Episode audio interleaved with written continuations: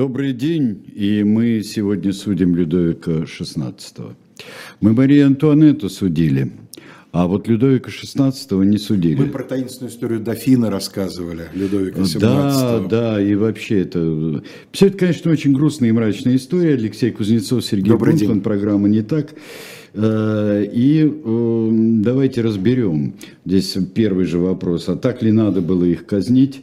А другое мнение сразу в чате здесь сказали. Чат активный, спасибо. Мы вам всегда очень благодарны.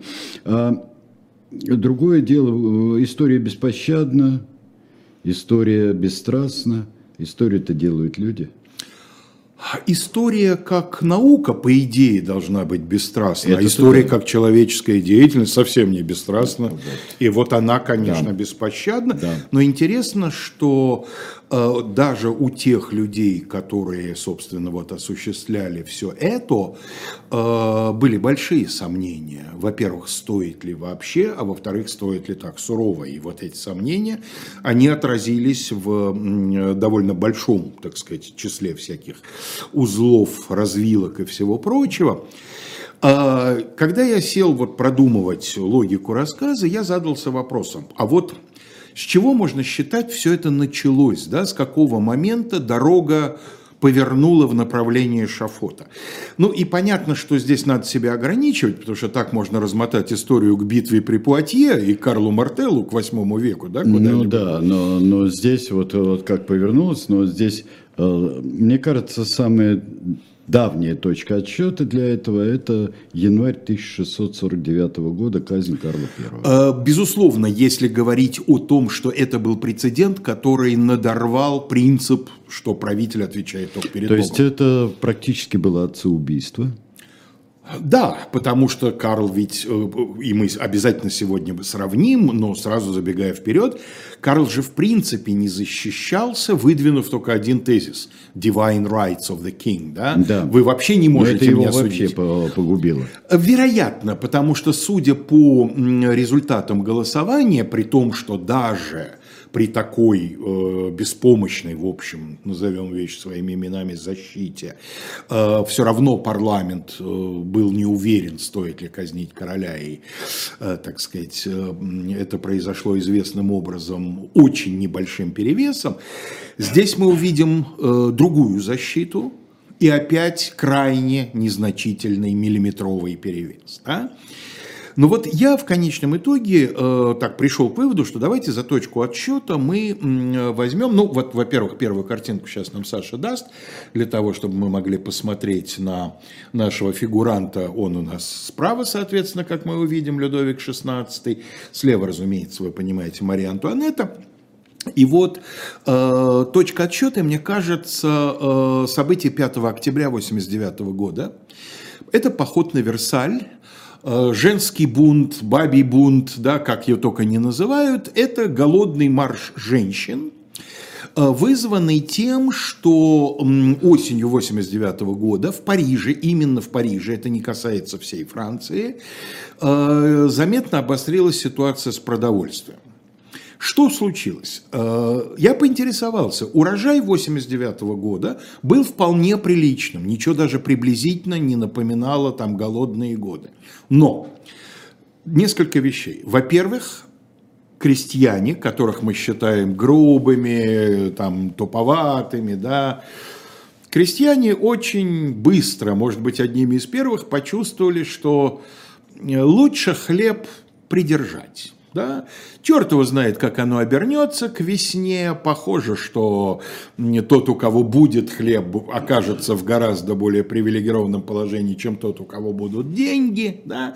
И это значит, э, повлияло на то, что цены пошли вверх, а, соответственно, количество поступающего в Париж э, продовольствия пошло вниз. Второе уже начались первые, скажем, современным словом, отъезды. Да?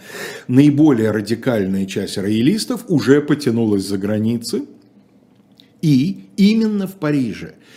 Это э, создало напряженную ситуацию на рынке рабочей силы, скажем, опять-таки наукообразно. Потому что, ну, каких-то самых близких слуг с собой брали, а остальных э, спасибо тебе, братец, да, вот тебе, так сказать, монетку на память. Э, в результате вот эта вот прислуга, оказавшаяся без работы, пополнила э, и без того достаточно широкие слои парижской бедноты. И в результате у булочных собираются очереди, в основном в этих очередях женщины, потому что в это время, естественно, да, кто на ком э, продовольственное снабжение и вообще все домашнее хозяйство. И вот эти женщины все больше и больше выражают недовольство. Это недовольство приобретает все более и более организованный характер. Возникает даже... Да, а кто виноват? Король виноват. На самом деле – король в этой ситуации, ну, в общем, ничем особенно лично он виноват-то не был. Никакими действиями конкретно Людовика XVI вот эта ситуация не объяснялась. Да? Но это свойство толпы, не искать сложных решений. Во всем виноват король. Рождается лозунг «Пойдем за пекарем, пекаршей и пекаренком». Да. Да, пойдем и потребуем у них хлеба. И вот сейчас нам Саша даст вторую картинку. Значит, есть такой легендарный рассказ о том, как в очередной раз у какой-то булочной, значит, хлеба не хватило или хлеба вообще не испекли, и какая-то женщина отобрала у случившегося рядом солдата барабан, ударила в барабан, и вот это все решила идти на Версаль где в это время находился король с семьей. А вот так неудачно сложились обстоятельства, что как раз в это время в Версале стихийно, никто этого не планировал, начинается серия таких своеобразных банкетов. А, полк один из сохранивших верность королю, пришел в Версаль. Господа офицеры выразили верноподданное стремление, значит, э, скинуться и угостить короля и королеву.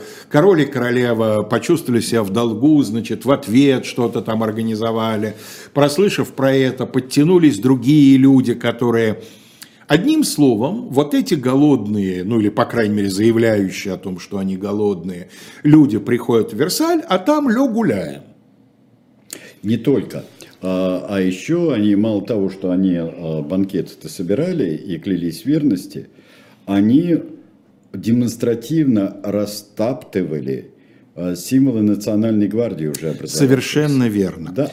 Они требовали себе белые и черные, э, значит, розетки или бутоны надевали на мундиры, потому что белый – это королевский цвет бурбонов, а черный в ходу на родине Марии Антуанетты.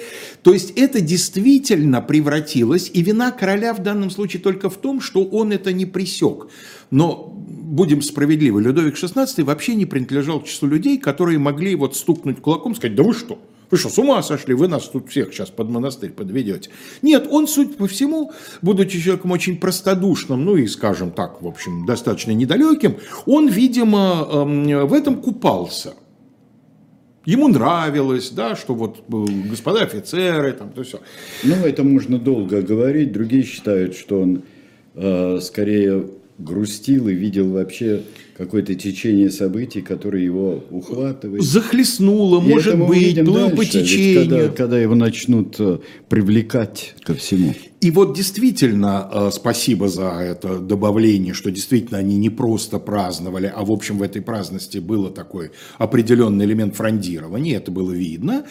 И э, даже появление вполне еще пока лояльно настроенного маркиза де Лафайета, который командовал Национальной гвардией, не смогло предотвратить в общем инцидентов, столкновений, в том числе были даже убиты. В результате эм, это, э, во-первых, очень растревожило королевскую семью, ведь дело в том, что первое время революция вообще не выдвигала лозунгов «Долой короля». Нет, конечно, «Долой короля» можно было услышать. Но где можно было услышать? Вот на каком-то стихийном митинге на Парижской улице. Вот беднота там могла крикнуть, что а вот он во всем виноват. Но у тех, кто стоял во главе революции, речь не шла вовсе о том, что долой короля. Речь шла об ограничении монархического принципа, но не об отмене его. И декларация прав человека и гражданина 26 августа 1989 года ничего не говорит о том, что, так сказать, долой короля. Да, и отмена привилегий, она была предложена именно первым сословием э, клиром и э, предложено вторым сословием. Совершенно верно. И первый это произнес вообще маркиз де Нуай. Причем, как ни странно, Клир говорил об отмене привилегии охоты, например, да, казалось бы, совершенно не, не дело э, там. А, значит, э, второе сословие дворянства говорило об отмене там большинства феодальных повинностей.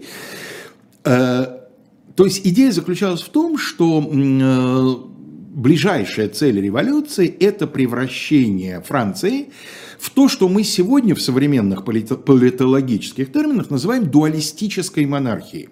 Когда у короля отнимается законодательная власть, и то не вся, потому что остается право вето, и ближайшие месяцы, ближайшие месяцы да. будут э, очень жаркие дискуссии, э, каким это вето должно быть, абсолютным или отлагательным. У короля изымаются судебные полномочия, судьи избираются народом, ну так или иначе, да. Но король остается вполне полномочным главой исполнительной власти. Король назначает министров, король смещает министров, министры ответственны перед королем в повседневной деятельности, и только в каких-то критических случаях их может призвать к ответу законодатель и спросить, что же вы, собакины дети, делаете, кто вам это разрешил. Да? Вот. То есть эм, э, характер первого этапа революции был вполне такой монархический, потому что саму по себе монархию как принцип никто из серьезных людей под э, ну, сомнение да, не ставил. такая э, поздняя английская система.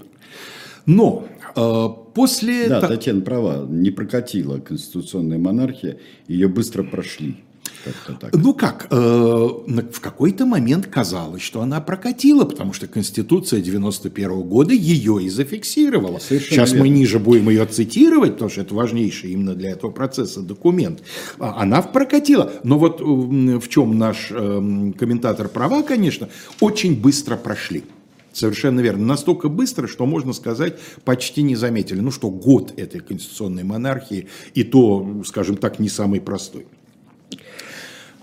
Будь здоров. Простите. Будь здоров. А дальше... Значит, все эм, правильно говорю. Э, значит, э, королевское семейство завибрировало, забеспокоилось и начало обсуждать проект, который э, реализовать попробуют заметно позже, но готовить-то его начали, точнее обсуждать его начали сильно заранее, это бегство.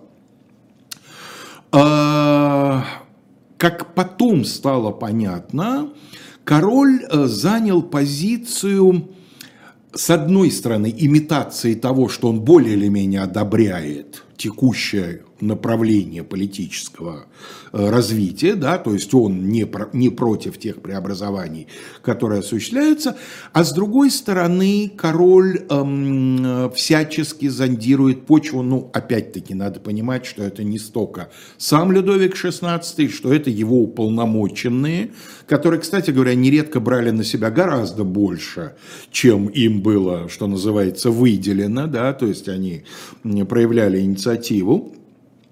Ну и э, следующая чрезвычайно важная, конечно же, веха, после которой все не просто пошло, а покатилось в сторону эшафота, это э, попытка бегства к австрийской границе. Знаменитое бегство в Варен, об этом очень много написано, когда одна из э, фрейлин, если... Нет, гувернантка, даже не фрейлин, а гувернантка, переоделась некой русской княгиней, а королевская семья и некоторые сопровождающие лица переоделись ее слугами и все разобрано вот из серии «Насморк Наполеона при Ватерло», да, какие мелочи погубили это предприятие. Действительно, погубили, их же арестовали в нескольких десятках миль от конечного пункта, да, вот еще чуть-чуть, вот еще... Бдительный гражданин. Э, вот еще, ну там не только на самом деле он был просто последним, этот почтмейстер, вот, и он именно вошел в историю. На самом деле они, конечно, ну сейчас я об этом скажу. Вот, и вот если бы, не, вот если бы они согласились сесть не в одну тяжелую карету, а в две легкие, ну, для, для этого нужно было бы там день-два путешествовать не под одной, что называется, крышей. Но зато тогда быстрее бы ехали, потом эта тяжелая э, дорожная карета сломалась у них в дороге, значит, было потеряно время на ее ремонт. Но на самом деле вообще конспирация в этом бегстве была поставлена из рук вон плохо. Они общались э, с публикой во время остановок, и публика, конечно, далеко не вся была тупой, и кое-кто узнал, и даже с какой-то там почтовой станции их овации провожали. Вообще-то это должно было бы им самим быть сигналом. Но, похоже, они опять получали удовольствие. Да, вот смотрите, мы уже почти в безопасности, народ нас узнает и не бежит доносить. Но а, почтмейстер Друо, Друо, который э, опознал, я почему-то раньше был уверен, что вот он сравнил то, что он увидел в окне кареты с профилем на монете. Это, Оказывается, на это сигнате. Вечный, вечный анекдот не, про монету. Не, не да. на монете, на сигнате, вот совсем недавно напечатанном, то есть на бумажной банкноте. Но неважно, в любом случае версия, что вот короля подвел профиль на деньгах, она по-прежнему в ходу году. И буквально, вот я говорю, оставалось 30-40 миль, э, их э, арестовывают, разворачивают обратно. И вот с этого момента, во-первых, э, доверие к королю, которое и так было не на самом высоком уровне, было, видимо, окончательно подорвано. А во-вторых, это заставляет значит, руководителя революции принять гораздо более жесткие меры к тому, чтобы предотвратить последующие побеги. А проблема в том, что и внешняя ситуация к этому времени радикально изменилась. Уже была весна 92-го. Уже начались революционные войны. И надо напомнить, что начались они, ну, не могу сказать по инициативе французского государства, но, по крайней мере, руководители революции, а на этот момент наиболее влиятельная политическая сила – жерандисты, да, именно они в э, законодательном собрании представляют собой такое наиболее организованное большинство, не физическое большинство, у них нет 50%, но они, э, не будем забывать, что значительную часть составляет болото – то есть депутаты не определившиеся, или точнее такие, которые по каждому отдельному вопросу каждый раз определяются, с этими мы или не с этими, да, такие флюгера. А вот жерандисты представляли собой из организованных политических сил наиболее значительную. И они считали, что активные военные действия позволят решить многие внутренние проблемы, мобилизуют нацию, ну то есть опять хорошо нам понятная и любимая а, маленькая победоносная король война. был за войну. Король был за войну. И потом ему поставили... были против. Совершенно верно. Это ломает некоторые сложившиеся со времен школы да. шаблоны. Да?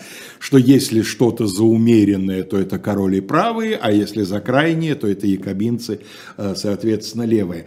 Не все было так однозначно. Хотя во французской революции вот это правое и левое в большинстве случаев более или менее соблюдалось. Якобинцы очень боялись, что король перехватит инициативу, как военный вождь.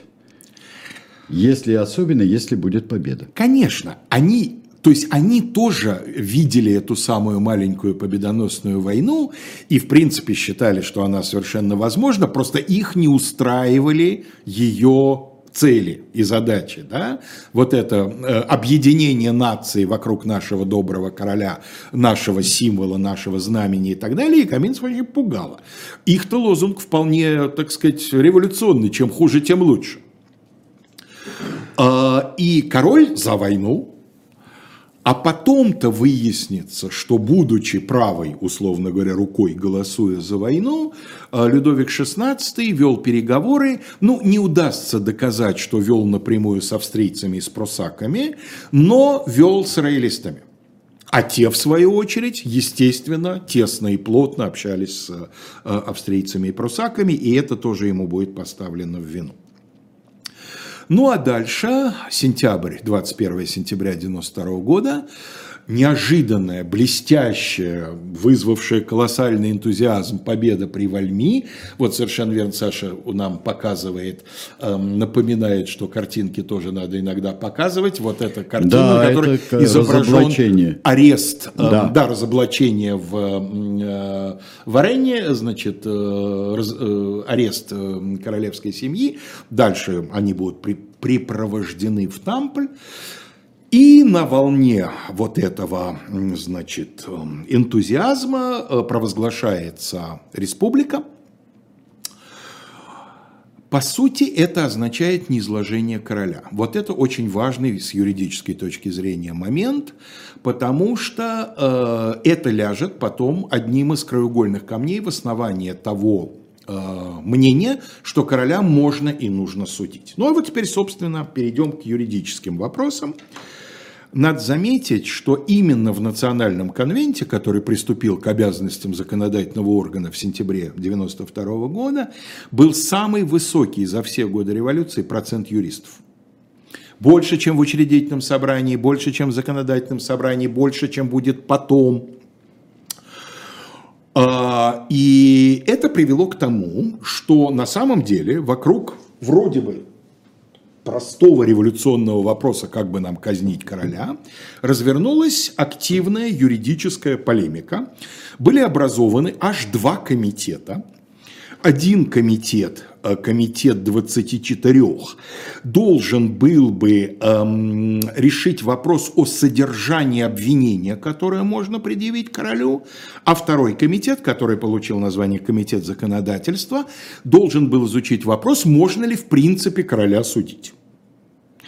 Интересно, что первым получит слово комитет, который э, должен предъявить обвинение. Хотя логика, казалось бы, подсказывает, что э, должно быть наоборот. Сначала мы должны решить вопрос о том, можно ли в принципе судить короля, а затем уже, если да, то тогда за что мы можем mm-hmm. судить короля. Но совершенно очевидно, это было сделано не случайно. Совершенно очевидно, те, кто опасались, что комитет по законодательству скажет, ой, да нет, да нет, ну, ну как мы можем судить короля, а вот на фоне весомых обвинений, ему, конечно, будет гораздо сложнее это сделать. Но мы пойдем по хронологии. От имени комитета э, комиссии 24, вот Саша нам показывает, э, спикером был Шарль э, Элеонор Дюфриш де Валазе. Иногда говорят просто Дюфриш Валазе или просто Валазе. Значит, что... Да, прошу прощения, я, конечно же, перепутал. Конечно же, э, комиссия 24 эм, э, должна была дать заключение именно по вопросу о том, можно ли в принципе судить короля.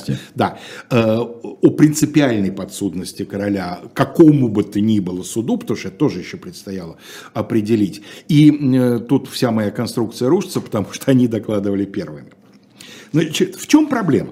А проблема в том, что Конституция, год назад принятая, ну уже год с небольшим, Конституция 91 года, говорит только о том, о тех случаях, в которых король может прекратить быть королем, но ни слова не говорит о том, что король может быть осужден. Вот я процитирую. Глава 2, секция 1, статья 5. Если король не даст присяги в течение месяца после приглашения к тому со стороны законодательного корпуса, законодательного собрания у нас обычно переводят, или давший отречется от нее, он считается отрекшимся от престола. Первое основание прекращения полномочий. Если король встанет во главе вооруженной силы и направит ее против нации или не воспротивится путем формального акта выполнению подобного предприятия от его имени, он считается отрекшимся от престола. Да? То есть в случае военного мятежа король считается не преступником, а отрекшимся от престола всего-навсего. Если бы король, выехав из королевства, не вернулся в него после приглашения законодательного корпуса в срок, определенный в прокламации, каковой срок него...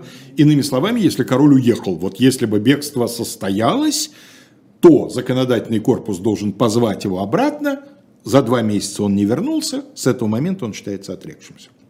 После отречения, прямого или вытекающего из предположений закона, король переходит в разряд граждан и может быть обвиняем и судим, подобно им, за действия, совершенные после отречения.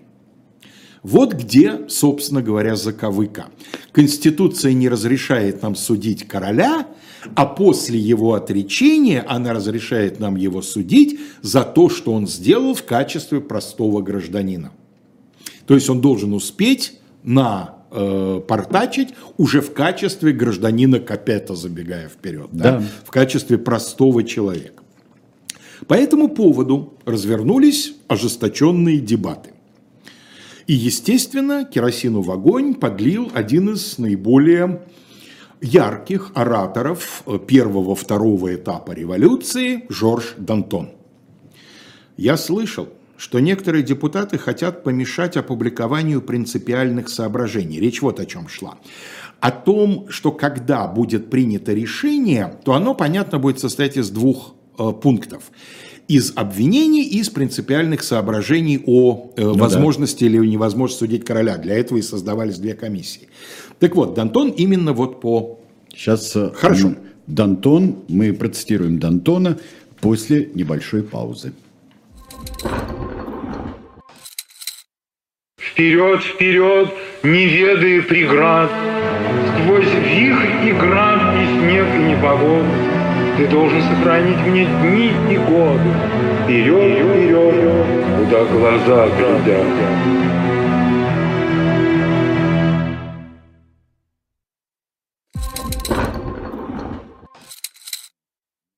Мы продолжим сейчас, но перед, прежде чем вам рассказать о том, что сказал Дантон, я вам предложу книжку. А, тоже невеселое время, великой э, Э, можно сказать, не революция, конечно, э, большой бунт и всякие события, кризис 5-8 годов.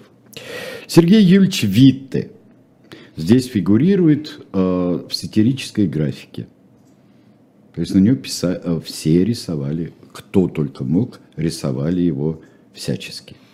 И наша великая болезнь – отсутствие, полное отсутствие диалога между государством и обществом друг друга не понимали совсем и не видели, кто по делу. Кстати говоря, это было во французской революции, которая так топила, простите меня, за Некера, Некер, который... Барон который, Некер, министр финансов. Да, да, который фактически развалил все хозяйство, набрав займов по всей Европе. Вот. А, ну так вот, Жорж Дантон идет у нас. И эм, э, Дантон говорит, я слышал, что некоторые депутаты хотят помешать опубликованию принципиальных соображений. Я полагаю, что нужно напечатать весь доклад. Вы должны оправдать перед всем миром и потомством тот приговор, который вынесете королю, клятого преступнику и тирану. В подобных случаях не следует скупиться на издержки по печатанию. Дело в том, что один из аргументов был, чем толще будет доклад, тем дороже нам будет ну, стоить ну, его напечатать, да. естественно. Всякое мнение достаточно зрелое, если оно будет содержать хоть одну хорошую мысль, должно быть опубликовано. Правда, суждения докладчика о неприкосновенности, имеется в виду королевской, да, далеко не полны. К ним можно прибавить многое. Нетрудно доказать, что и народы также неприкосновенны, что не бывает договора без взаимных обязательств. Привет всем французским энциклопедистам, всем тем, кто говорил об общественном договоре, и Анну Якову Руссо отдельно. Да. Очевидно поэтому, что если бывший король хотел совершить насилие над нацией, изменить ей и погубить ее, то осуждение его согласно с требованиями вечной справедливости. Я не намерен сейчас начинать э, дебатов и ограничиваюсь требованию опубликовать весь доклад. Ради чего я эту цитату привел? Ради того, что Дантон, именно Дантон первый начал подменять понятия. А, Валазе четко сказал, Конституция допускает осуждение, точнее суд над королем, но над бывшим королем за то, что он совершит с момента, когда перестал быть королем. Перестал быть королем он 22 сентября 92 года. Да? Мы, провозгласив республику, его освободили от его, так сказать, монарших обязанностей. Вот именно Дантон возвращает э, разговор на том, что судить мы его можем, поскольку он простой гражданин, но судить мы его должны, в том числе и за то, что он делал в качестве короля. Нарушал договор Да, с нами. нарушал договор с нацией. Ну, а дальше подтянулись следующие товарищи, и, так сказать, тоже имена, что называется, не последние. Вот, например, гражданин Сен-Жюст. Высказался по У второму нас есть вопросу. картинка, вот. Нет, Сен-Жуста у нас нет. Это э, человек нам сейчас понадобится буквально минут через пять. да. Это не Сен-Жуст. А, Значит, э, обсуждаем второй вопрос. Эм, э, Этот вопрос сформулировал э, представитель комитета по законодательству Жан-Батист Мель, который сказал, вот мы э, в конечном итоге сформулировали для обсуждения, для обсуждения конвента, сам комитет не полномочен выносить по ним решения, такие вопросы. Подлежит ли суду Людовик XVI за преступления, совершенные им на конституционном троне? То есть имеется в виду в период с Да-да-да. 91 по 92. Кем он должен быть судим? Предстанет ли он перед обыкновенным трибуналом, как и всякий другой гражданин, обвиняемый в государственной измене? Вот, да, если мы судим гражданина Капета, то почему мы должны учреждать некий чрезвычайный трибунал? У нас есть суды, слава богу, уже, да? Будет ли он предан трибуналу, образованному из всех избирательных собраний 83 департаментов? Носилась такая идея. Не лучше ли судить его самому национальному конвенту? Необходимо ли, уместно ли предлагать приговор на утверждение всех граждан республики, соединенных в коммунальные, иначе говоря, первичные собрания? Вспоминается 20-й съезд, да, обсудить доклад в первичных партийных, Партийных организациях, да. То есть видите, какой круг вопросов в головах этих в значительной степени юристов, провинциальных адвокатов и так далее крутился. Они думали, как сделать так, чтобы суд был легитимным во всех отношениях. Как ему придать этой легитимности? Не сделать его ли его там, э, значит, э, народно-представительным, вот эти представители департаментов? Или понятно, что проще с организационной точки зрения, если это будет конвент, но тогда не нужно ли, чтобы это одобрили потом население вот по этим самым коммунам? Вот гражданин Сен-Жюст. Я намерен доказать, что король подлежит суду что мнение Мариссона, это депутат, который выступал перед ним, что мнение Мариссона, который отстаивает неприкосновенность, и мнение Комитета законодательства, который предлагает судить короля как гражданина, одинаково неправильны что его должно судить на основании принципов, не имеющих ничего общего ни с тем, ни с другим взглядом. Вот трезвый голос не юриста, а революционера. Что вы тут развели? Да. Какая ваша дура Лекс? Кто дура? У нас есть революционное правосознание, да? И оно не дура. Народ нам не простит. Единственной целью Комитета законодательства было убедить вас, что король должен быть предан суду как простой гражданин. Ну да, глазами показали все юристы в зале, ведь это прямо в Конституции написано. А теперь внимание. А теперь внимание, я же говорю вам, что короля надо судить как врага. Что нам предстоит не столько судить его, сколько поразить его. Отбросьте эти ваши юридические уголовности, мы здесь караем, а не судим, да?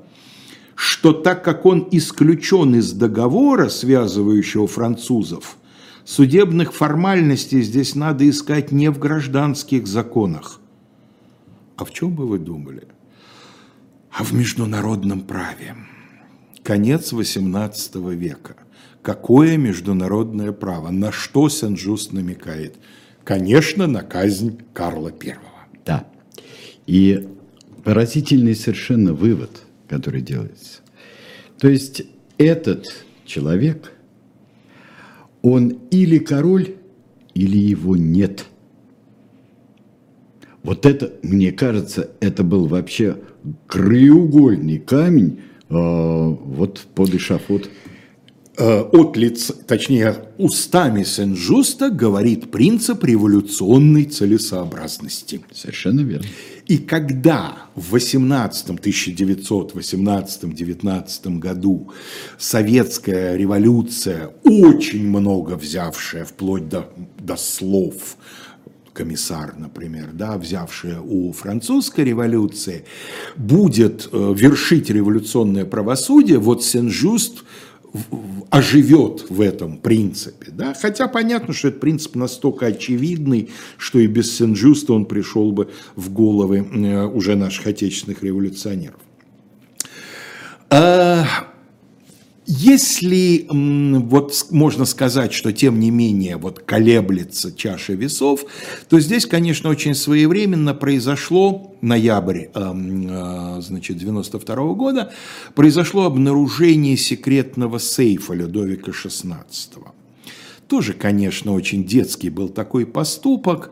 Пригласить мастера, который вмонтировал во дворце сейф, как-то его там задрапировали – но мастер-то знает, где сейф, да, и когда, так сказать, дело начало пахнуть керосином, мастер понимает, что если сейф будет обнаружен без него и докопаются, кто его в стенку монтировал, то ему не сдобровать, как пособнику, да, он прискакал и радостно, так сказать, только что там, я не знаю, только что не ключи от него дубликат отдал. В общем, в сейфе были обнаружены документы, которые нельзя сказать, что вот прямо обличали короля в измене. Нет, там не было шифрованных сообщений герцогу Брауншвейгскому и его шифрованных ответов.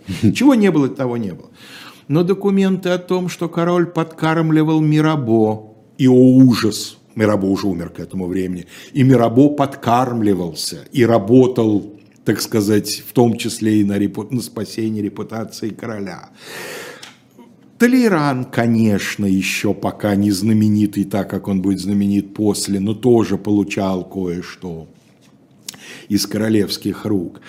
В общем, пожалуй, что самый именно с юридической точки зрения неприятный для короля момент заключался в двух вещах.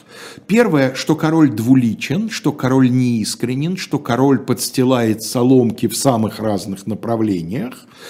То есть это не преступление, но это то, что можно натянуть на приготовление к преступлению. Когда очень хочется.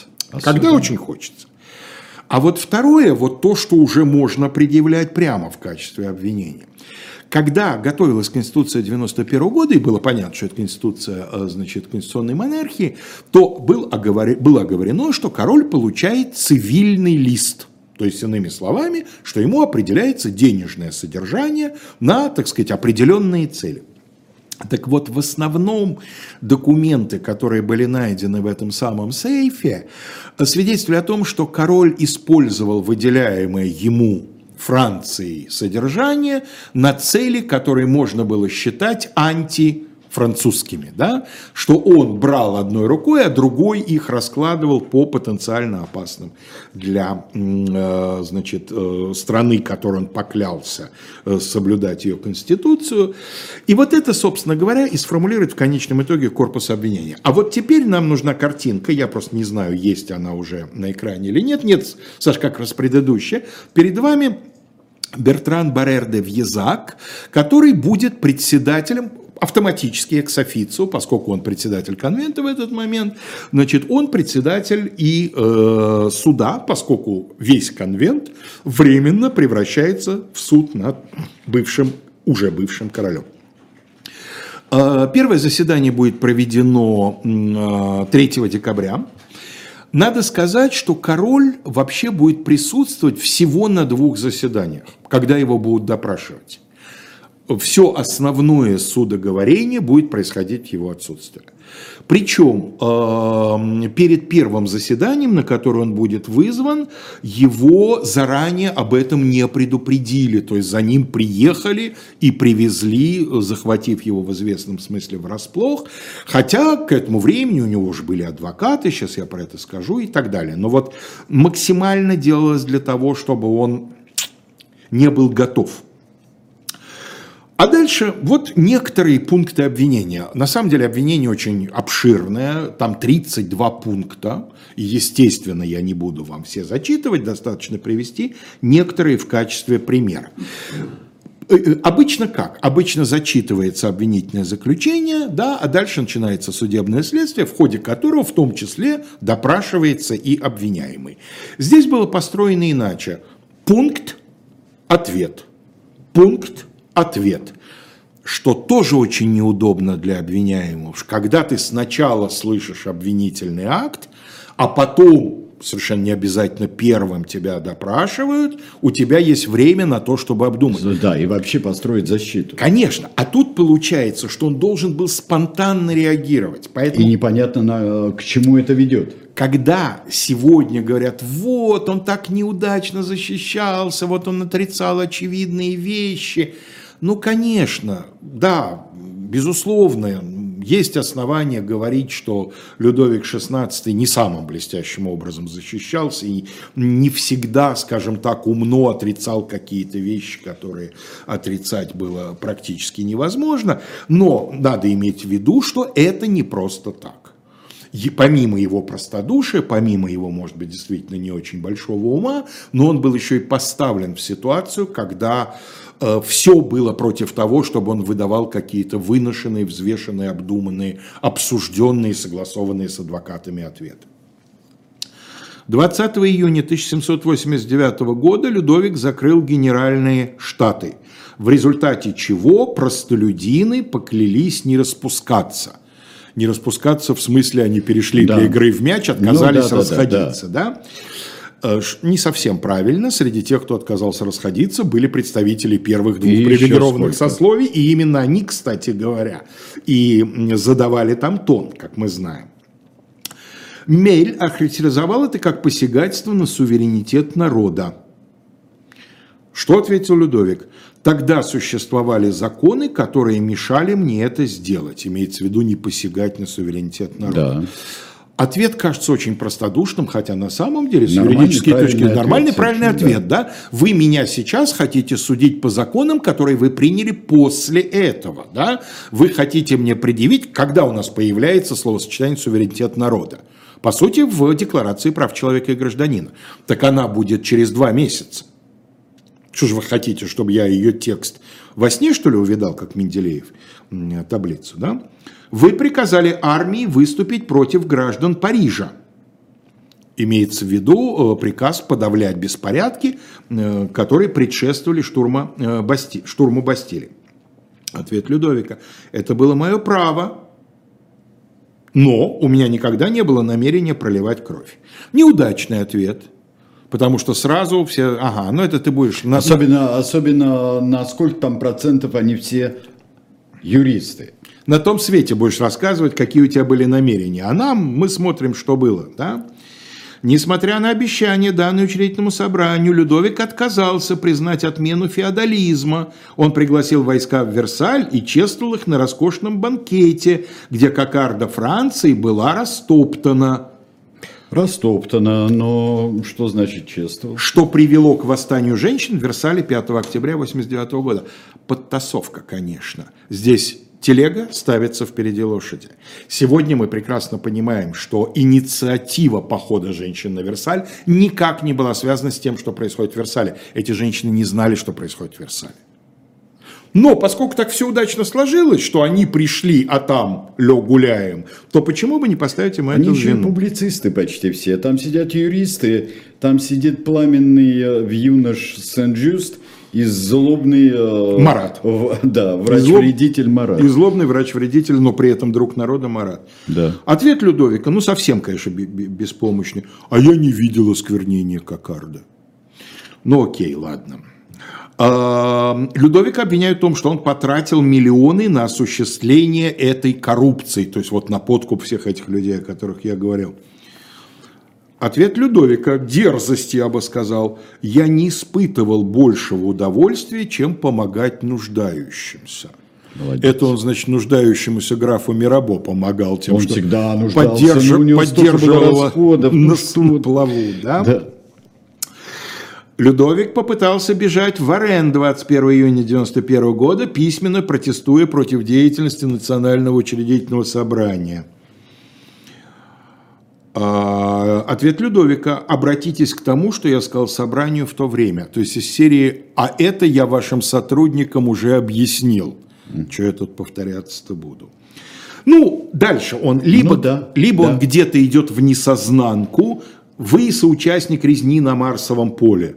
Вместо того, чтобы объяснить, что нет, что это произошло, в общем, в результате, действительно произошло в результате трагического стечения обстоятельств, это резня на Марсовом поле, я ничего об этом не знаю. Ну и, в общем, таким вот образом. Значит, теперь вот Саш нам сейчас даст такую тройную картинку, Вот состыкованную из трех. Я просто не уверен, видят ли ее зрители. Мы-то Зрители да, вид- должны видеть. Отлично. Да, да, Вот. да. Перед вами э, три адвоката, три человека, которые согласились, надо сказать, что адвокаты не выстроились в очередь защищать короля, и кое-кто из тех, кому было предложено с самого начала, сразу сказал, нет, я как э, сторонник революции, я не могу на себя взять эти обязанности. Но три человека, Значит, вот перед вами слева направо адвокат Мальзерб, бывший министр э, времен э, Ancien режим, адвокат Тронше и эм, адвокат, который в этой тройке, видимо, будет за главного, судя по тому, что именно он будет выступать с основной защитительной речью, Десез. Вот они, э, значит, будут пытаться осуществлять королевскую защиту. Сождайте нам, пожалуйста, следующую картинку. Это очень известная картинка, которая изображает эм, допрос. Дальше вот кто читает по-французски Луи Лодерньер. А Людовик последний. Людовик последний, да? Кто же знал, как оно повернется? Вот, значит, но вот э, интересно сравнить, э, это второй допрос 26 декабря, второй и последний. А вот, Саш, дайте нам, пожалуйста, следующий, обратить внимание на положение короля. Вот еще одна картинка, где он возвышается, в отличие от предыдущей картинки, где он на сцене на одном уровне со всеми. А тут он возвышается и над его адвокатами, и над теми, кто Да. его допрашивает. Ну, правда, верхние, собственно, этажи самого конвента, естественно, находятся выше, чем он. Вот я думаю, что авторы этих картинок не просто так по-разному изобразили э, его э, положение, физическое положение, да, он эм, таким образом э, либо возвышается в своих королевских прерогативах, либо низводится до простого Да. гражданина. Адвокатская речь была добросовестной, обширной, длительной. Это то, что у современных адвокатов называется детальный разбор. То есть действительно эм, Десез эм, эм, опровергал то, иное, пятое, десятое. Мудро, с учетом, видимо, опыта британских коллег. Он, э, ну, у, у Карла I не было адвокатов, да, но с учетом его процесса, он не стал говорить, что нет, короля вообще нельзя судить, что этот трибунал неполномочен и так далее. Нет, он исходит из того, что нет, вот Уже судят. Да, уже судят. Уже судят, а мы будем ну вот защищаться. смотрите, Да. Конституция, вот это все-таки он возвращается вот к тому, что с самого начала конвент проговаривал. Как же так, вы судите короля не за то, за что разрешает закон и так далее. Было понятно, что решение, я не хочу сказать, что решение предопределено. Голосование покажет, что оно не предопределено. Да? Но э, понятно было, что решение будет приниматься не в зависимости от аргументов адвоката. Аргументы адвоката только вот чему могли помочь, и, наверное, в каких случаях, мы этого не знаем, но в каких случаях, наверное, на это работали. Для людей, которые колебались и внутренне были склонны проголосовать против казни, вот эти аргументы были таким дополнительным э, э, оправданием для самих себя. А что вы хотите? Что? Вот, вот я слушал, вот ученый человек, юрист, адвокат, вот он вполне, так сказать, убедительно обосновал, что мы здесь с вами занимаемся ерундой. Значит, э, в конце декабря закончились заседания, но приговор будет вынесен э, полутора неделями позже, поэтому у нас в анонсе передачи дата и стоит 93 год, окончание суда. Э, Два вопроса нужно решить. Первый вопрос, тот, который обычно присяжным адресуют, виновен, не виновен. Второй вопрос, если виновен, то, э, значит, э, какое наказание? С первым вопросом разобрались быстро и, можно сказать, единодушно. Всего, э, значит, в составе конвента 721 человек. 691 за то, что виновен, 27 воздержались, 31 в этот день не присутствовал на заседании, соответственно, их нет. Ни одного человека, который открыто сказал бы не виновен. А вот дальше начались дискуссии, которые были настолько сложными и обширными, что было принято решение о поименном голосовании. То есть каждый депутат поднимался на трибуну, 721 человек. И не просто говорил за что он, но мог даже как-то свое мнение аргументировать. Так как это чувствовали, что это историческое или преступление будет грандиозное. Или ошибка. Да. И, но еще надо было, надо было каждого поставить конечно. перед лицом истории. Конечно, конечно. Да. Вот здесь я думаю, что этот прием сработал, потому что против кого в первую очередь направлена вот эта процедура? Против тех, кто хотел бы тихо отсидеться и воздержаться, или выбрать какое-нибудь компромиссное наказание. Да. Значит, тут э, люди должны были найти в себе смелость сказать «я за там, изгнания. Или в известном смысле, поскольку не было известно, как все повернется. И потом же многим, голосовавшим за убийство короля, это так или иначе прилетит. Да? Да. Фуше будет скрываться аж в Англии. С чего бы? А вот с того, что над ним этот пункт, естественно, висел. А, и кроме того, было несколько вариантов, больше двух, не просто смерть, не смерть. Ну, в результате голосования было следующее. 34 проголосовали за смертную казнь, но с оговоркой. С оговоркой того самого Меля, который в свое время э, докладывал от имени комиссии 24.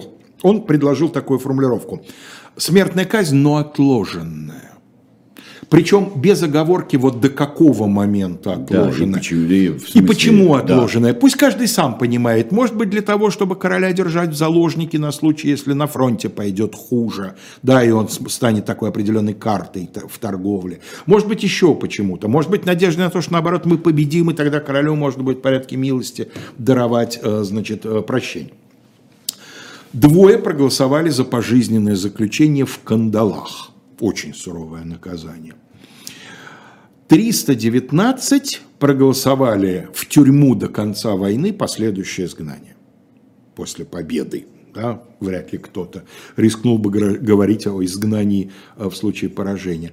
Ну и 361 проголосовал за смертную казнь без каких бы то ни было условий, откладывания Но и разделилось, разделилось. Ну а теперь смотрите, 721 э, проголосовал, 361 за безоговорочную смерть полголоса перевес. Ну, голос. Да. Но, правда, для того, чтобы сгладить это крайне неприятное впечатление, когда будет э, публиковаться приговор, то вот этих 34, которые предлагали отсроченный смертный приговор, их занесли. Приплюсовали. Ну, да, не Александр Панфилова изобрела, мне, так сказать, статистику, да. А что, смертная казнь, смертная казнь. А с оговорками, не с оговорками, Угу. Ну и вот последняя картинка, которую нам Саша показывает ну сейчас. Ну, да. Это очень известная гравюра. Уже совершилась казнь, демонстрирует голову народу. А это пьедестал памятника Людовику XV. Совершенно верно. И вообще это площадь революции, позже, в 95-м, по-моему, да, переименованная площадь, площадь согласия. согласия. А до этого площадь Людовика XV. Ну и последняя такая из, из области, так сказать, э, интересно э, для любознательных.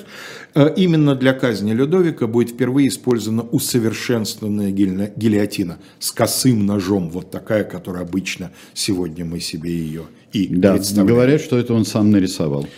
Э, ну, есть, по крайней мере, я не слышал варианта прямо сам нарисовал, но я слышал, что он вроде как принимал участие в одобрении. А, а, ну, он, а, он был механик замечательный.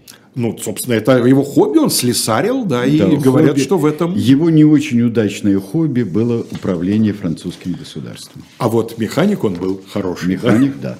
Очень хороший. Говорят еще, что по- одна из последних фраз он говорил, а как э, что-нибудь слышно от капитана Лаперуза? Потому что он, он обожал эти вещи, и он отправлял Лаперуза плавание кругосветное. Вот, а, друзья мои, вот э, у нас э, на канале «Дилетант» э, сегодня, ну, вроде бы все, да. Потом у нас э, сейчас будет э, Татьяна Фельгенгауэр, э, на э, живом гвозде Кирилл Рогов у нее, какая пара замечательная. А, Money Talks, э, экономическая политика, возможно ли новая экономическая. Ну, Евгений Коган, Бит Коган, тот самый будет у нас. Пастуховские четверги в 21.05, а, Алексей Венедиктов и Владимир Пастухов. В 22 часа 5 минут опять э, двухчастный Один. Это, э, собственно, Один Дмитрия Быкова. А потом урок литературы. Про что, друзья мои, «Война и мир»? Вообще, про что это И большая мне разрешили уже анонсировать завтрашнюю передачу. Завтра в программе «Дилетанты» с Виталием Демарским в 18 часов. Э, Мы будем говорить о статье из текущего номера в рубрике «Процесс». Так что завтра будет такой смешанная Да. передача Там «Дилетанты» война не войной, так. а в это время кто-то у нас э, с, с Казанской Божьей Матерью, да? Да, Везу Фельдкурата с Девой Марией вспоминается, да, тоже. Да. Ужас, ужас, да. Слушайте, друзья, все, всего вам доброго. А завтра в 17, если уж все хвастаются, то я буду иметь удовольствие отвечать на ваши вопросы в программе «Слух и эхо».